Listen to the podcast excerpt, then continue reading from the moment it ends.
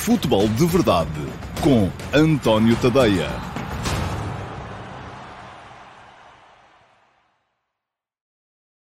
Olá, muito bom dia a todos e sejam muito bem-vindos à edição uh, deste dia cinzento, que é esta segunda-feira, dia 30 de agosto de 2021. Não é que não esteja hum, calor, está calor, mas está em um dia mais para o cinzento e a convidar pouco à praia, portanto, a convidar mais a que todos pensemos um bocadinho um, no, uh, no, no, futebol e naquilo que ele nos trouxe e naquilo que nos trouxe a jornada quarta uh, da Liga Portuguesa. Benfica isolado na frente, já temos uh, líder isolado. Curiosamente, relativamente ao Sporting, campeão do ano passado, que perdeu os primeiros pontos no campeonato deste ano, Uh, repete aquilo que tinha sido exatamente, não só o resultado do ano passado em Famalicão, enfim, no ano passado empatou 2-2, desta vez empatou 1-1, mas também uh, a perda, a primeira perda de pontos à quarta jornada, na época passada foi no jogo em casa com o Flóculo Porto, e o jogo em casa com o Flóculo Porto vem aí já na quinta jornada. Portanto, uh, como diria, ou como disse no final do jogo de Famalicão, o Ruben Amorim, enfim, não é o fim do mundo. Uh, o Sporting já no ano passado tinha empatado em Famalicão. Gera-se ali uma tendência uh, estranha, esta do Sporting não ser capaz de ganhar ao Famalicão desde que o Famalicão voltou à, uh, à Liga Principal. São já cinco jogos com três empates e duas vitórias dos famalicenses, sem que o Sporting tenha conseguido uma única vez sequer ganhar a este excelente Famalicão que se mostrou uh, no sábado, no último sábado, uh, frente ao campeão nacional. Mas vamos lá, vamos por ordem, vamos olhar para os jogos dos principais uh, candidatos um, à, à vitória nesta Liga Portuguesa. Antes da ordem do dia, queria chamar a atenção não só para aquilo que, creio que era o Paulo Neves que estava aqui a dizer, que a Roma e o Fenerbahçe vão eh, muito bem, só com vitórias, treinadores portugueses, muito bem a Roma de eh, José Mourinho na, na Série A, ontem uma vitória claríssima sobre a um, Salernitana, bem também o Milan, bem o Inter, estranhamente, o Inter que, de quem toda a gente se vinha a dizer que, que, que poderia um, correr muito mal esta época, para já são dois jogos, duas vitórias categóricas, mesmo sem Conte, mesmo sem uh, Lukaku, mesmo, enfim, sem uh, uh, Hakimi, sem dinheiro, porque o dinheiro saiu da, da equipa do Inter, mas a equipa está, está a portar-se bem. Mas queria falar, sobretudo, dessa questão relacionada com Cristiano Ronaldo. Ora bem, Ronaldo, na sexta-feira, quando eu aqui estive, ainda se pressupunha que ele iria jogar para o Manchester City, afinal acabou por ir jogar para o Manchester United. Deixa-me dizer aqui um par de coisas a esse respeito. Primeiro, estava e continuo convencido que para Ronaldo e pensando aqui exclusivamente naquilo que são os meus interesses, mas enfim, o Ronaldo não tem que decidir o futuro dele de acordo com os meus interesses, decidiu de acordo com os interesses dele e terá feito ele muito bem, com certeza. Aquilo que eram os meus interesses era uh, perceber se Ronaldo conseguia encontrar nesta ponta final da carreira uma forma uh, alternativa de jogar, um conceito diferente, e para isso ele precisava de um treinador criativo, um treinador com galões, um treinador que chegasse ao pé dele e uh, com ele trabalhasse no sentido de criar essa nova forma de jogar. Esse treinador poderia perfeitamente perfeitamente ser Guardiola, não creio que possa ser Ole Gunnar Solskjaer. Ora bem, uh, portanto, do meu ponto de vista e pensando nos meus interesses, um, acho que para o Ronaldo teria sido melhor, de facto, uh, ir jogar para o City do que para o Manchester United. Diz o Paulo Neves que agora o Manchester United tem de ser campeão da Premier League. Eu não acho nada isso, uh, ao Paulo. Curiosamente, eu acho que mesmo com Ronaldo, mesmo tendo-se reforçado uh, bem neste mercado, com a entrada do uh, Rafael Varane, com a entrada do Jadon Sancho, com a manutenção do Bruno Fernandes, com Paul Pogba a começar a, a, a carburar finalmente no clube também, uh, com a De Gea, que até parece que está a fazer, ainda ontem fez uma excelente exibição no jogo contra o Wolves. Portanto, parece-me que este, mesmo apesar de tudo isso, este Manchester United continua a ter falta de uma coisa que os outros três candidatos à vitória na Premier League têm, que é treinador. Ora bem, temos do outro lado o Manchester City de Guardiola, o Liverpool de Jurgen Klopp, o Chelsea de Thomas Tuchel, todos eles têm extraordinárias vedetas também, e eu creio que, eh, para mim, pelo menos, ainda estão à frente do Manchester United em termos de capacidade para ganhar a Premier League este ano. Já não digo nada em termos de Liga dos Campeões, depende muito do sorteio, são coisas decididas a partir de determinada altura uh, num, num, só jogo ou em dois jogos e, portanto, uh, as coisas não, uh, não são iguais ao que são no campeonato. Mas no campeonato, ou eu muito me engano, ou o United, mesmo com o Ronaldo, não vai ser campeão inglês. Agora, há outra questão aqui a ter em conta relativamente a, a, ao, tema, ao tema Ronaldo, que é o que é que terá levado Ronaldo a tomar esta decisão? E eu, aliás, hoje de manhã escrevi sobre o tema. Um, quem quiser ler no antoniotadeia.com está lá o último passo desde as 8 da manhã. Uh, e a esse propósito também, na, no meu Instagram temos então a, a, sondagem do dia, como temos todos os dias, uh, relativa ao tema que está no último passo. A pergunta que vos faço hoje é se o Manchester United, com Ronaldo, pode ganhar troféus. Uh, e as duas respostas, enfim, são extremadas, como é evidente, só dá, as sondagens Instagram só permitem duas respostas, portanto não dá aqui para nins, uh, não dá para meias verdades, tem que ser ou vai ou racha, e portanto as duas respostas são, claro, está no papo, ou não, ainda estão atrás. Uh, e neste momento, 55% de vocês acham que, claro, está no papo. E temos neste momento 250 e picos votos, portanto é uma sondagem que está a motivar a vossa, um, o vosso interesse. Um, vão lá, deem lá um salto, António Ponto ao meu Instagram, passem a seguir-me todos os dias, de manhãzinha, nas minhas stories, têm uma sondagem para responder relativamente à pergunta do dia, uh, ou ao tema do dia, no, um, no último passo. Portanto, a de hoje, já sabem, é esta. Agora, aquilo que me interessa também um bocadinho perceber é porque é que Ronaldo escolheu o Man United e não escolheu o City. Se e eu acho que tenho razão, aquilo que uh, mais lhe conviria do ponto de vista do desenvolvimento de, de, de um novo, uma nova ideia de jogo para, as suas no, para a sua nova realidade, estaria mais bem salvaguardado com Guardiola do que com Solskjaer. Houve muita gente que imediatamente se levantou e disse é o romantismo, é o amor à camisola, viva, voltamos aos anos 70 um, e uh, o que conta é a possibilidade de beijar o emblema, é a possibilidade de uh, ser fiel aos mesmos adeptos, aos mesmos valores. Eu, por acaso, acho que não é, mas enfim, só mesmo o Ronaldo é que poderia, é que poderia uh, dizer isso. Mas eu acho que não.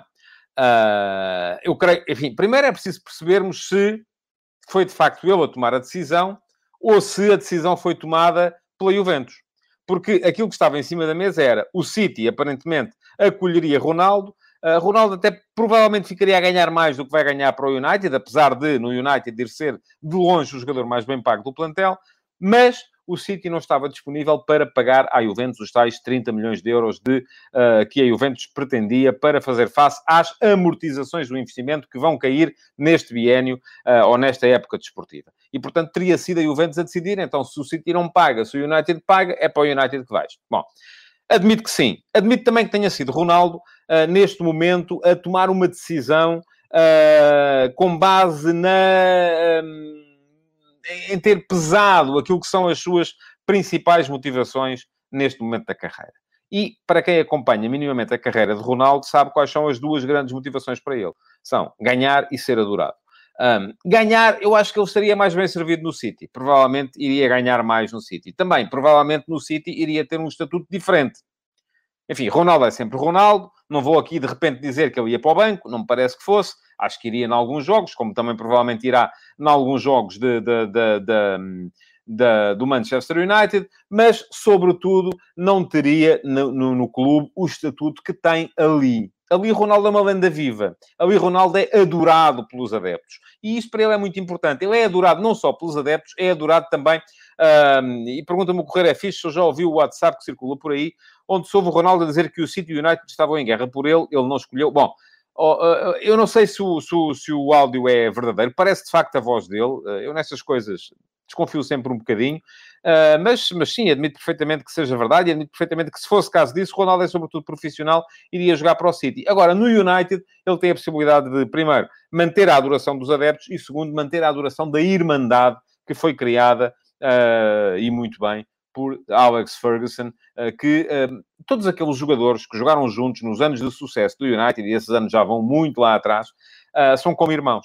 Aliás, viu-se a festa que fez o Peter Schmeichel, e Peter Schmeichel já não jogou com o Ronaldo, um, e, portanto, mas viu-se a festa que ele fez. De qualquer maneira, uh, viu-se a festa que fez o Patrice Evra, que até partilhou a troca de mensagens que tinha uh, tido com, com, uh, com, com Ronaldo. Viu-se aquilo que foram dizendo os ex-jogadores, que são ao mesmo tempo agora pundits de, de televisão ou comentadores de televisão, um, como Gary Neville, como Rio Ferdinand, todos eles são como que irmãos nessa irmandade criada por Sir Alex Ferguson e da qual faz parte também Cristiano Ronaldo. Se Ronaldo fosse jogar para o outro lado, um, era como que trair. Não é o valor, não é o amor à camisola, não é as cores do United, é os irmãos que ele tem lá e uh, toda aquela ideia que, uh, de que ele ali vai ser adorado, enquanto no City iria ser mais um, num clube um bocadinho até sem alma. Portanto, foi isso que Ronaldo, uh, a ter sido ele a escolher, foi por aí que ele foi.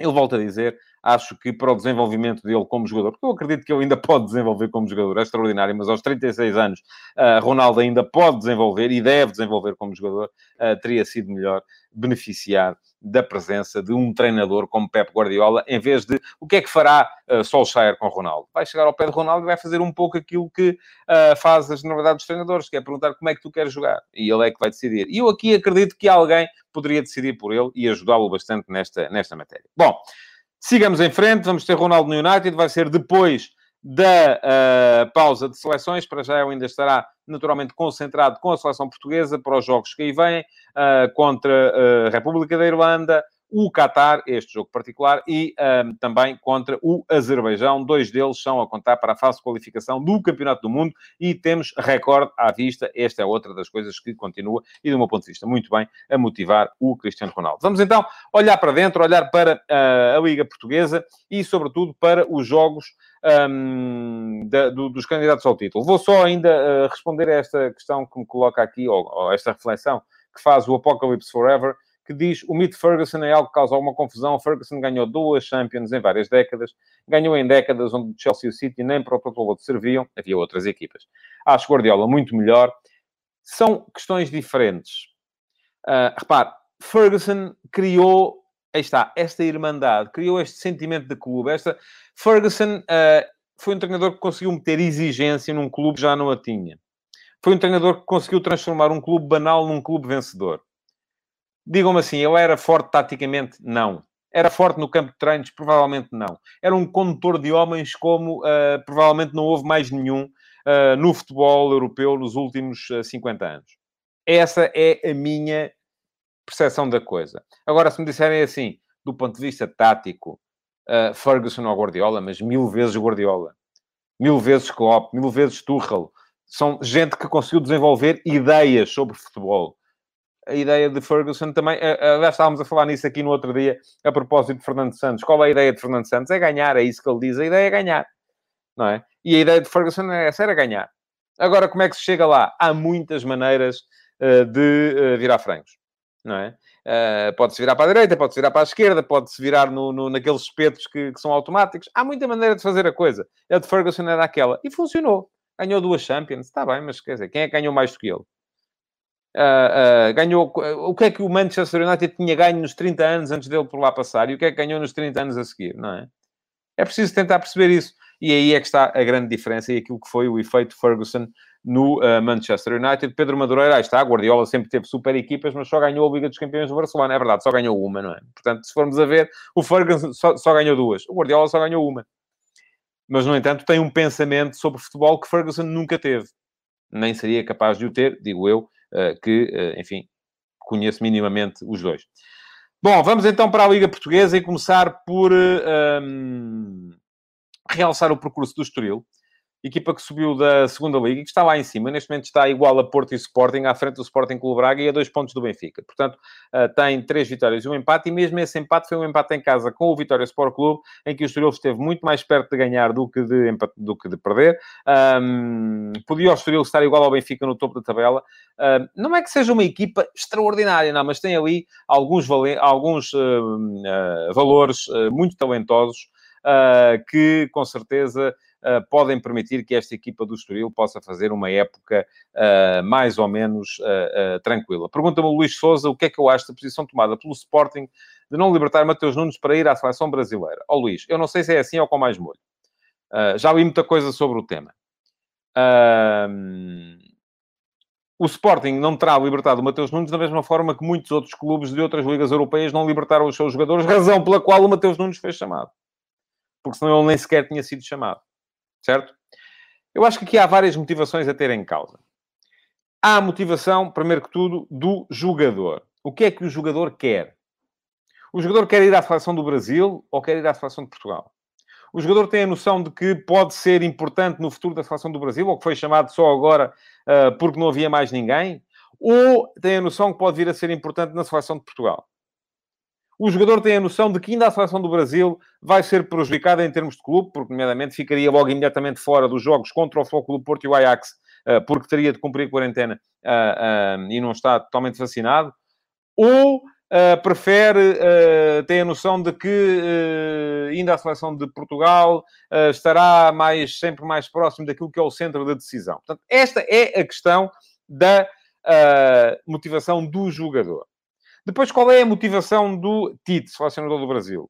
Quer contar com Mateus Nunes no futuro de forma consolidada? Ou quer chamá-lo apenas agora uh, por que razão é, e, e, por não ter outros jogadores que foram chamados, mas uh, os clubes não os autorizaram a ir neste momento para a América do Sul. E depois, qual é a motivação do Sporting? Uh, quer contrariar o jogador ou quer conversar com o jogador? Enfim, tudo isto são coisas... Isto é muito mais complexo do que possa parecer.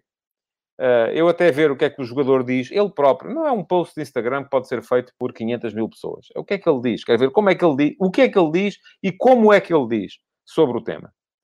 Uh, porque, muito francamente, se eu acho que neste momento Mateus Nunes um, dificilmente tem ainda estaleca para jogar na seleção principal de Portugal, acho que muito menos estaleca tem para jogar na seleção principal do Brasil, que tem muito mais escolha.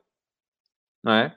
Portanto, eu no lugar dele pensaria duas vezes porque mais depressa poderei vir a ser uh, um jogador fixo na seleção de Portugal do que um jogador fixo na seleção do Brasil. Mas, enfim, aqui é tal coisa. Uh, já li, não, não, não, há posições ainda uh, claras sobre, sobre o tema. Vamos então entrar na jornada do fim de semana. Já realcei aqui o Estoril. Há ali uma série de jogadores que eu gosto. vamos ver o que é que o Estoril faz com o o seguimento do, do, do, do, campeonato. Não creio que seja equipa uh, para, para chegar às, uh, às competições europeias, mas acho que é a equipa perfeitamente para ficar uh, numa posição tranquila nesta, nesta liga, como são a generalidade dos campeões da segunda liga. Geralmente as equipas que ganham a segunda liga, vimos isso recentemente com várias equipas já, ganham a segunda liga, chegam à primeira e fazem uma época tranquila, desde que sejam capazes de manter a base, porque a segunda liga está muito, muito, muito competitiva. Bom, Floco do Porto ganhou sem problemas a Oroca. Um, não precisou sequer de fazer uma exibição uh, extraordinária, do meu ponto de vista. Acho que o Porto, uh, enfim, uh, entrou, marcou relativamente cedo, fez 1 a 0 aos 24 minutos. Também fez 1 a 0. Uh, creio que na primeira vez que chegou com perigo à, à, à baliza do, do Aroca. até aqui tinha havido dois remates, mas sem, sem grande perigo.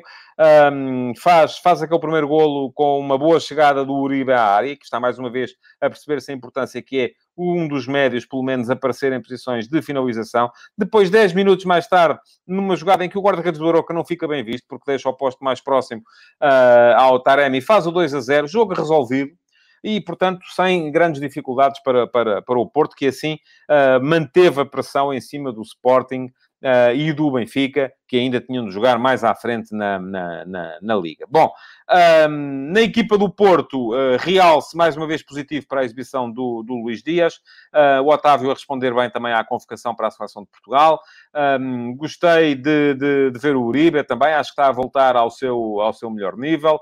Um, e, uh, enfim, mantém-se a aposta de Sérgio Conceição, por exemplo, no Bruno Costa, eh, com o Sérgio Oliveira a ficar sentado no banco durante todo o jogo. Eu acho que isto ainda é uma questão que tem a ver com o mercado, como é a questão Corona. O Sérgio Oliveira, no final, veio dizer que o Corona não o tinha convencido uh, em termos de, de, de, de treino, mas uh, eu creio que é uma questão que tem a ver, sobretudo, com o mercado. E a partir do dia 1 de setembro, outro galo cantará das duas uma, Sérgio Oliveira e Corona, ou ficam, e se ficam, passam a ser opções, ou vão embora e se vão embora, então aí é que não são mesmo opções. Mas eu acho que neste momento o Porto está mais para os transferir do que para ficar com eles. A questão aqui é só de perceber se há dinheiro no mercado. Aliás, a esse propósito, o próprio Jorge Jesus hum, veio dizer que o Benfica pode libertar o Vinícius, enfim, porque de todos os que estão na frente é aquele que tem marcado. Enfim, Jorge Jesus está aqui a contradizer a narrativa dos 30 milhões por Darwin Nunes, uh, de quem já se diz que o Benfica já recusou 30 milhões pelo, pelo, pelo, pelo avançado uruguaio. E agora vem Jorge Jesus dizer que dos que lá estão é o único que tem mercado e como temos um a mais e tal, podemos ter que o uh, libertar e tal. Eu gosto muito dele, mas enfim, pareceu-me também um bocadinho mais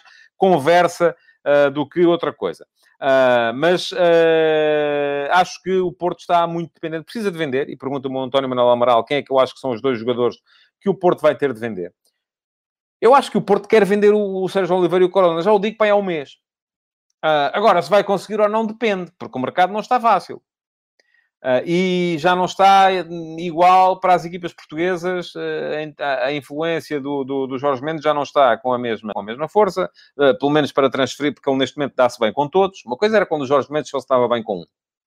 E quando só se estava bem com um, esse clube acabava por ser beneficiado em termos de mercado. E esse clube era o Benfica. Neste momento, Jorge Mendes está a dar-se bem com toda a gente. Portanto, estando a dar-se bem com toda a gente, torna-se complicado uh, favorecer e conseguir estas mega transações, às vezes acima do valor de mercado, porque depois se faz para um, os outros também vão querer. E esta gestão de equilíbrios que está a ser feita por, eh, por Jorge Mendes uh, acaba por penalizar também os clubes portugueses que não conseguiram ainda fazer as transações que estavam à espera. Eu acho que tem muito a ver com isso. Portanto, agora, se o Porto não for capaz de vender o Sérgio Oliveira e o Corona, se calhar vai ter de vender o Luís Dias, que é uma coisa que o Porto não quer, mas que neste momento me parece que tem mais mercado.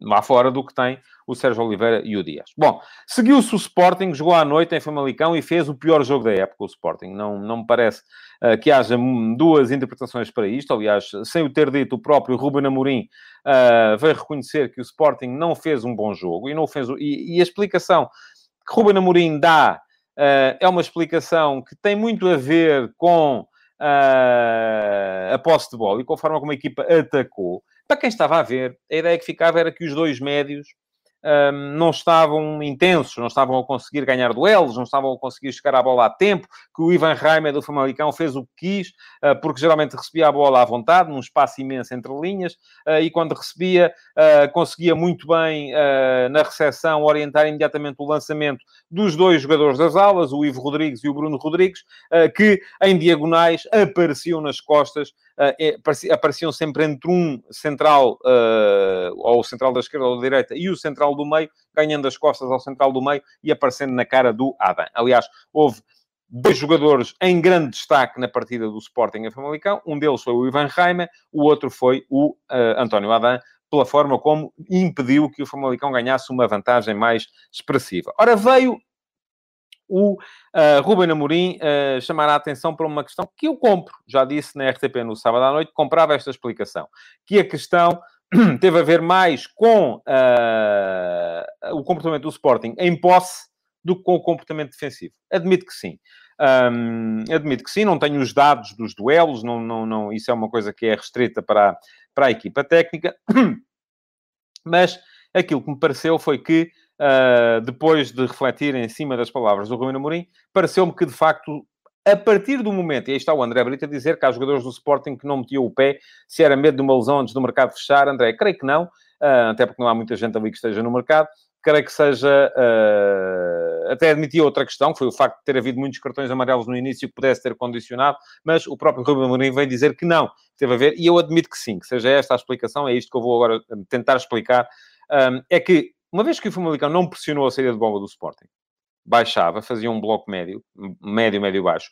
Uh, o Sporting tinha uma ilusão de facilidade no início de construção, mas depois que, que o levava das duas uma, ou a verticalizar muito pelo espaço interior, ou seja, a tentar meter a bola diretamente uh, à frente, e, e aí perdia a bola, e então, como a equipa estava a sair para atacar, estava a fazer campo grande, estava a afastar as linhas, e aí o Ivan Reimer muito bem a aproveitar o espaço entre linhas, ou então a procurar demasiado cedo a profundidade, que não havia porque o Famalicão tinha o tal bloco médio baixo.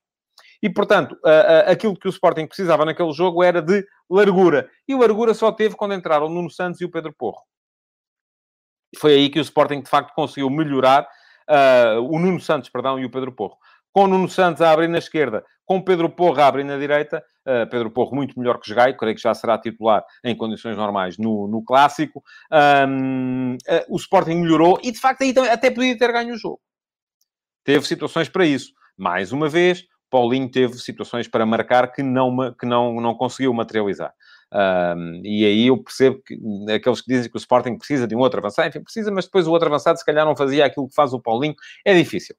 É difícil de, de, de, de justificar aqui. Bom, o que eu acho é que, feitas as contas, no final o resultado se aceita perfeitamente, porque o Famalicão teve ocasiões para ganhar, o Sporting também teve ocasiões para ganhar. A, a, a questão é que o Sporting uh, foi... Uh, perdeu, deixou ali os primeiros dois pontos. Muita gente a insistir nessa tecla, Nuno Mendes horrível, não percebeu o porquê de Vinagre estar no banco, diz agora o Manuel Salvador. Eu acho que os dois laterais titulares do Sporting são o Nuno Mendes e o Pedro Porro. Ponto. O Ruben Vinagre e o Ricardo Jogaio, vão, eu acho que são os dois melhores. Gostei muito, acho que o Ruben Vinagre fez excelentes jogos. Uh, enquanto esteve como titular. E acho que eles vão alternar muito, que vai ser muito por aí que o Ruben Amorim vai fazer alternância quando começar a ter jogos de 3 em 3 e de 4 em 4 dias. Agora, esta era a altura de jogarem, começarem a jogar também o Pedro Porro e o uh, Nuno Mendes. Nuno Mendes só ficou fora, fez um excelente jogo enquanto pôde uh, na Supertaça contra o Braga, depois lesionou-se. Entrou o Vinagre, que esteve muito bem. Agora voltou o Nuno Mendes. Do outro lado, o Ricardo Jogaio começou bem a época, porque o Porro estava lesionado. Um, mas agora em Famalicão já não esteve bem. Entrou muito bem o Porro. Creio que vai ser a altura do Porro voltar a ser titular. Não creio que tenha sido por aí. Acho que de facto faltou largura no jogo do Sporting, mas uh, esta falta de largura, o Sporting este ano vai variar muito entre a busca da largura quando joga o Nuno Santos, a busca das ligações por dentro quando joga o Giovane, porque sem o João Mário, o meio-campo não é tão forte nas ligações por dentro. Eh, é um meio-campo que vai verticalizar mais, com Palhinha e Mateus Nunes, e portanto é preciso alguém que meta essa capacidade de ligar o jogo por dentro, coisa que o Nuno Santos não dá. Dá Pedro Gonçalves, verdade, mas Pedro Gonçalves esteve muito fora do jogo contra o Famalicão. Uh, de modo que vai ser, até isto começar a carburar, se calhar. O Sporting mudou alguma coisa na forma de jogar, eu já expliquei isso uh, no meu site também. Quem quiser dar lá um salto, antoniotoday.com, uh, ah, procurem o que mudou no Sporting e está lá mais ou menos explicado isso. Bom, ontem o Benfica jogava com o Tondela, boa equipa esta do Tondela, já o tinha dito, volto a dizer. Um, Tondela deu uma boa mostra de inteligência tática, ocupação de espaços. É verdade defrontou durante 45 minutos um Benfica que parecia que estava de folga. Parecia que já estava à frente do campeonato, o Benfica.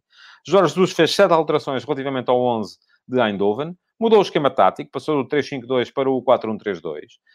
Um, com Maite a jogar atrás de João Mário. Uh, com uh, depois dois avançados, o, o, o, no caso o Gonçalo Ramos uh, e o Darwin. Uh, mas a verdade é que a equipa na primeira parte foi sempre maniatada por um tom dela que nem precisou de ter cinco atrás. É, enfim, é, é, verdade, sim senhores, que o lateral esquerdo, uh, o Neto... Neto, Neto, o quê? Neto, deixa-me cá ver, Neto Borges. O Neto Borges uh, muitas vezes fechava por dentro, porque o Kassef, que estava a jogar como uh, extremo esquerdo, baixava muito para fazer uh, uma espécie de ala esquerda, defesa esquerda, e a equipa alternava um bocadinho entre os três atrás, com o Quaresma, o Jota e o Neto Borges, uh, mas o Neto Borges depois saía como lateral, libertava o Kassef, para o Kassef aparecer como extremo, uh, e portanto, mas o esquema de base da equipa do Tondela era o 4-3-3. Uh, e mesmo assim conseguiu fechar o espaço a uma equipa do Benfica que durante a primeira parte praticamente não existiu. O Tondela chegou à frente uma vez, fez um golo, um, não vou dizer que a vantagem era justa, porque o Tondela produziu pouco em termos ofensivos, mas o Benfica também não merecia estar a ganhar. Ora, o Benfica, para a segunda parte, com as entradas do Gilberto, que vai dar uh, mais profundidade no, no, no, lado direito, do Weigl, que vai dar o critério que Maite não, não é capaz de dar à equipa. E viram ontem, viram ontem a diferença entre o Weigl e o Maite. Não é? Ontem deu para perceber.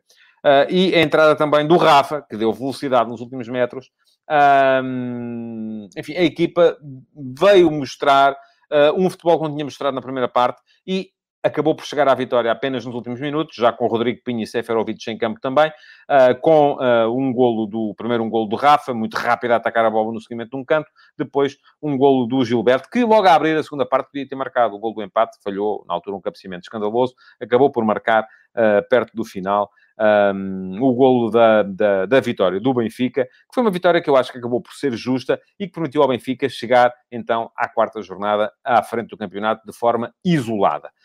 Um, vamos ver agora, diz o Manuel Salvador, Jorge Jesus dá um tiro no pé quando muda de sistema para uma linha defensiva de 4. Vamos lá ver. Eu não tenho a certeza disso. Eu não acho que não é grande ideia andar a trocar constantemente. Mas vamos ver. O Jorge Jesus achou o contrário e o treinador é ele. Portanto, uh, parece-me que uh, vai ser algo que vamos testar esta, esta temporada, porque se o Benfica é ou não é capaz de uh, manter estas mudanças constantes. Perguntou Nuno Cunha o que é que se passa com o Everton, internacional, jogador cotado e não se vê nada de mais nele, é verdade que sim. Uh, é um jogador que está a tardar em, em, mostrar no Benfica a capacidade. Aliás, ontem Everton saiu... Não, não saiu, ficou em campo até ao fim, é verdade, ficou em campo até ao fim. quem saiu foi o Pizzi logo ao intervalo, saiu o Maite também logo ao intervalo. Um, o Josias Martins pede calma com o Maite. No início da época passada dizia-se que o Weigl não era o 6 para o Benfica. Ó oh, oh, oh, Josias, eu acho que depende sempre tudo de muita coisa. Depende do que é que você quer do 6. Eu acho que o Weigl não é o 6 para o Benfica em jogos em que o Benfica precisa de andar a morder os calcanhares ao adversário. Aí fica difícil. E aí viu-se em Eindhoven como é que o Benfica teve de jogar. Teve de jogar com 3 no meio campo. Com 2 só. Weigl e João Mário é curto. Perceba isso. Com 3 pode dar, porque há uma ocupação de espaços diferente. Da mesma forma, Maite não é um jogador que tenha o critério e a capacidade de criação que tem o Weigl isso nunca esteve em causa. O que esteve em causa no Weigl foi só a capacidade defensiva. No, no Maiteu, o que está em causa é a capacidade ofensiva. Uh, e num jogo em que o Benfica joga com dois médios, um deles ser o Maite, ser o Maite a mandar, a presidir ao início da organização ofensiva, parece-me de facto curto para, um, para a equipa do, do, do, do, Benfica. Bom, isto não ficava completo, por acaso nem ninguém falou nisso ainda, e fico tão feliz, pá. Sem, sem que se falasse de arbitragem, vamos lá, uh, queria só chamar aqui a atenção para dois ou três lances e muito rapidamente. O primeiro, hum, acho que o segundo gol do Fogo do Porto é precedido de falta de Marcano, embora seja uma daquelas faltas que eu perceba que o VAR não marque, portanto, aceito a sua validação. É um toque que, enfim, aceito perfeitamente. Uh, se o árbitro de campo tivesse marcado, o VAR acharia que era falta. Se o árbitro de campo não a marcando, o VAR também não vai dizer que é um erro crasso e absoluto, porque também não me parece que seja. Acho que o Fábio Veríssimo, em Passos de Ferreira, fez uma arbitragem catastrófica, uh, sem influência no resultado, uh, mas catastrófica. Aquela forma de arbitrar com cartões amarelos a cada toque, e às vezes até sem que houvesse toque, um, é algo que não se usa em lado nenhum do mundo. Uh, e de facto pode ter condicionado, mas condicionou as duas equipas, portanto não, não vou por aí e não vou agora de repente dizer que foi por causa disso que o Sporting não ganhou, não creio que tenha sido assim. E por fim, uh, em relação, uh, gostava de vos deixar com esta pequena reflexão. Ontem o Benfica pede, uh, creio eu, que dois penaltis, um deles nem sequer tem conversa, não é? O outro, uh, o lance entre o Eduardo Quaresma e o Rafa, uh, toda a gente, afeta ao Benfica, achou que era penalti. Eu peço-vos peço que façam uma coisa. Olhem para o lance de ontem e comparem-no com o lance entre o Pedro Pelágio e o Francisco Conceição, na semana passada, na Madeira. Os lances são, meus amigos, iguais. Nos dois lances, o defesa estica a perna, não toca na bola, a perna está fixa no chão quando o atacante vai embater nela. Os dois lances, para mim, são absolutamente regulares. Não há falta nem num, nem no outro. Agora, eu gostava era que uh, aqueles de vocês que na semana passada garantiram a pé juntos que não era penalti do Pelágio sobre o Francisco Conceição, fossem capazes de dizer a mesma coisa agora relativamente ao lance do Eduardo Quaresma com o Rafa. E aqueles que na semana passada garantiram a pé juntos que era penalti do Pelágio sobre o uh, Francisco Conceição, agora venham dizer também que também é. Porque uh, a questão, o que está, diz o Emanuel Marques, são iguais, só que não tem nada a ver. Não percebo o que está a querer dizer, Emanuel, é demasiado, isso é demasiado elaborado para mim. Um, eu acho que não tem nada a ver só por uma razão, as camisolas são outras. E, portanto, aqueles que são portistas acharam que não era penalti na semana passada e que esta semana não é.